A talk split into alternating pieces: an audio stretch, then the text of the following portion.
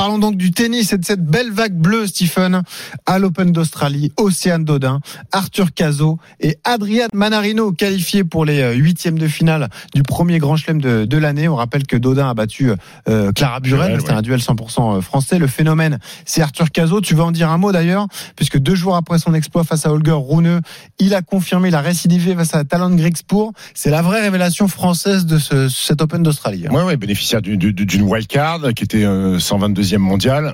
et ce que j'aime chez lui, c'est qu'il confirme? Parce que quand tu fais un exploit XXL en battant Holger Rune qui est, top 10, le match d'après où tu joues Grigspur qui est pas un énorme nom, c'est pas très clinquant, c'est pas bling bling, et il lui met trois petits sets. Il lui met trois petits sets. c'est un gamin qui a de la personnalité, il s'est mis le public dans la poche. à un moment donné, il tape des pompes, il est allongé, il fait des pompes sur le court. Donc il y, a, ce côté showman. Il a un énorme service qui lui permet d'avoir des points et même des jeux, des jeux gratuits parce que je crois qu'il a pas sauvé la moindre balle de break contre contre Grigspur. J'aime bien, ça fait du bien. Euh, il va rentrer dans le top 100. Je crois qu'à la fin du tournoi, il va quasiment être 80 80e mondial. Là, il va jouer Hubert Urkacz qui est euh, un énorme cogneur, un énorme serveur, le, le, polonais. Mais, mais et puis mais j'ai envie de répondre un peu aux pisse froids qui diront euh, oui, euh, vous vous enflammez pour rien, il a toujours rien gagné, il va pas gagner un grand chelem. Peut-être, moi ça m'intéresse pas. Moi j'ai envie de kiffer le moment il présent. Fait vibrer, quoi. J'ai envie de kiffer le moment présent. Il m'a fait lever de mon canapé. Hum. On a tellement eu de galères avec le tennis français que ouais. voir un gamin de 21 ans qui sort pas de nulle part mais qui a été gêné par les blessures et ben gagner trois matchs dont un contre le Rounet, euh, peut-être qu'il jouera 10, 10 bons jours de, de, de, tennis sur sur la saison. Hum. Et ben moi moi ça m'a fait kiffer. Voilà, je te dis pas qu'il va gagner un grand chelem. Tu t'en souviendras au moins. Exactement. Ah Donc voilà, ça m'a fait vibrer. Bravo Arthur. Et puis ton réel coup de cœur, c'est un tes amis d'ailleurs, tu discutes régulièrement avec lui, tu discutais avec lui encore il y a, il y a quelques heures.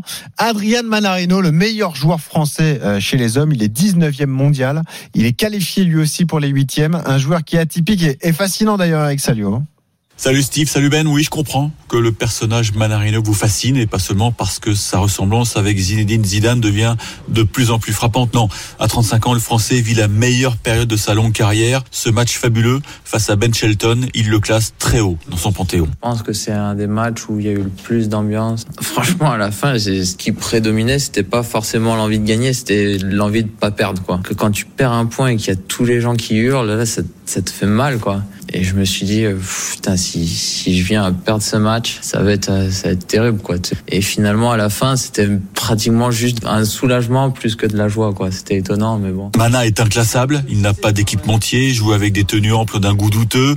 Il tend ses raquettes à 10 ou 11 kilos afin de bénéficier d'un effet trampoline et de garder sa fraîcheur physique. Ça explique en partie ses statistiques exceptionnelles en 5-7. Au moins, il sait pourquoi il va à la salle. J'aimerais avoir une un petit peu plus fun, avec un petit peu plus de temps libre et tout ça. C'est vrai que je m'afflige beaucoup, beaucoup de travail. Maintenant, euh, moi, c'est ma manière de faire. Moi, je crois beaucoup là en ça. Il y a beaucoup de joueurs qui ont tendance à, voilà, à me charrier un petit peu là-dessus, à me dire putain, tu retournes t'entraîner, mais ça sert à quoi et tout. Ça sert à se présenter face à Novak Djokovic la nuit prochaine, même si normalement, il ignore qu'il doit ferrailler avec le numéro mondial. Vous savez qu'il ne souhaite pas connaître son adversaire en avance et son coach lui glisse l'info environ une demi-heure avant.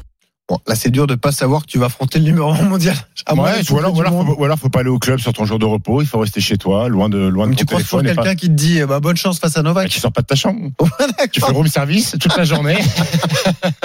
tu regardes pas la télé. Bon.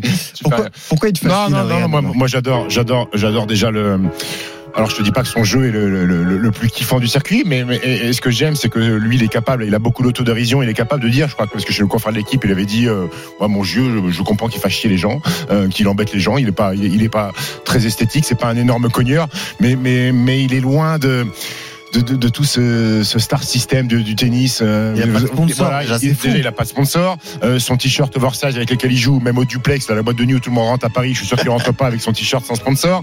Euh, J'aime sa personnalité. C'est un mec qui bosse, mais qui bosse dans ce côté. Il habite aux États-Unis. Il n'y a pas de bling bling dans sa préparation. Il va pas faire 50 stories Instagram où il soulève de la fonte et, et il est en sueur torse nu. J'aime son humour. C'est quelqu'un de, c'est quelqu'un de marrant. C'est quelqu'un qui a d'autres centres d'intérêt en dehors du tennis, qui est pas flashy, qui Et, si je dois faire une comparaison avec euh, mon sport, euh, le basket, je vais te dire qu'Adrien Manarino, c'est Nicolas Jokic. C'est-à-dire que c'est un mec qui paye pas de mine comme ça, qui dérange les adversaires, qui insupporte les adversaires par son jeu un petit peu atypique. Superstar Jokic. hein. Oui, superstar Jokic. Non, mais tu vois, dans le style du mec qui est, Ouais. qui est un peu désintéressé de, euh, du basket, qui a d'autres centres d'intérêt, Hmm. euh, qui est pas flashy. Je suis même pas Il y a sûr beaucoup que- de recul sur oui, exactement, qui a, qui a beaucoup de recul. J'adore ce mec, j'adore sa calvitie parce qu'il a une belle calboche, il faut le dire aussi. Ah, c'est Zizou. Euh, ouais, c'est Zizou. D'ailleurs, le, le cop, le cop français de Melbourne font floquer des maillots, euh, le divin chauve. Il l'appelle le divin chauve. Euh, Euh, non, non, moi j'aime bien. Et puis, Bon. et puis c'est un mec qui est franc du collier, euh, qui dit ce qu'il pense. Il faut, il faut quand même, il faut quand même, quand même être capable de dire que les Jeux à Paris, euh, alors ça l'intéresse, mais qu'il a zéro chance de médaille et que s'il faut laisser sa place à quelqu'un parce que c'est pas un joueur de terre battue, pas eh ben, eh ben, eh ben, il laissera sa place à quelqu'un. Donc ça Mm. peut, ça peut choquer aussi les gens. Voilà, j'aime beaucoup, j'aime beaucoup ce garçon. 35 ans, euh, il a fait la meilleure saison de sa carrière en gagnant 37 matchs. Mm. Euh, tu sais quoi, et tu sais comment on a commencé à se discuter? Vas-y, parce qu'un jour, je mets une story, euh, je crois que c'est plus à l'US Open ou l'Open d'Australie, où je- j'encourage Nick Kyrgios sur une story Instagram qui joue Nadal, et il me répond, ah, t'abuses. Il me répond, t'abuses. Je dis, bah pourquoi? Il me dit, ah, tu peux pas être contre Nadal comme ça. On a commencé à discuter, et il me répond, on a parlé de basket parce qu'il s'intéresse au basket en vivant à Miami, il aime bien aller voir le, le 8. Voilà. Prenons l'avis de Cyril qui a composé le 32-16. Il Cyril. veut lui aussi parler d'Adriel Manarino. Salut Cyril. Salut les gars. Salut Cyril, ça va. Toi aussi, le, le personnage te fascine? Alors me fascine, n'exagérons rien, mais je suis, bah, je suis surpris. Moi, je suis un petit tennisman du dimanche. Hein. Stéphane, Stephen, tu vas, je suis 31, donc tu vois, c'est, ça n'a Ouais. rien à voir avec ton niveau. Mais j'aime beaucoup le tennis et je, je, je découvre un petit peu ce joueur, Manarino, parce que ouais, 34 ans, mais on l'avait jamais vraiment vu, ou en tous les cas, je m'y étais pas plus intéressé que ça. Et comme tu le disais tout à l'heure, bah, clairement, euh, l'état d'esprit, euh, le fait qu'il soit pas bling bling, qu'on le voit pas partout, ça fait du bien. Même si globalement, chez nous les Français, on a quand même une culture qui va dans ce sens-là. Les Gasquets, enfin, on n'a pas de joueurs euh, qui ont un état d'esprit que je ne, je ne, pour lequel je, je vote pas, je dirais. Mais en tous les cas, ça fait du bien, ça régénère un peu. Et donc, euh, bah, content de pouvoir. Par contre, c'est cette nuit, donc il va falloir tenir jusqu'à, je crois, 2h30, 3h du mat. Mais Ouais, j'aimerais si t'es un amoureux de tennis, tu vas tenir, mon grand. Oui. Bah, dire, c'est on va- samedi on va soir, boire des hein, ça va. canons. Bah, On va tout- boire des canons, Bah. je vais boire du jus de tomate jusqu'à 3 heures puisque Dry January m'oblige, mais Ah je vais oui. essayer Ah de oui. me tenir, euh, je vais essayer de me tenir pour le voir jouer en tous les cas avec grand plaisir contre Joko, même si euh, j'ai bien peur que voilà ça se termine là, mais bon en tous les cas on ne sait jamais.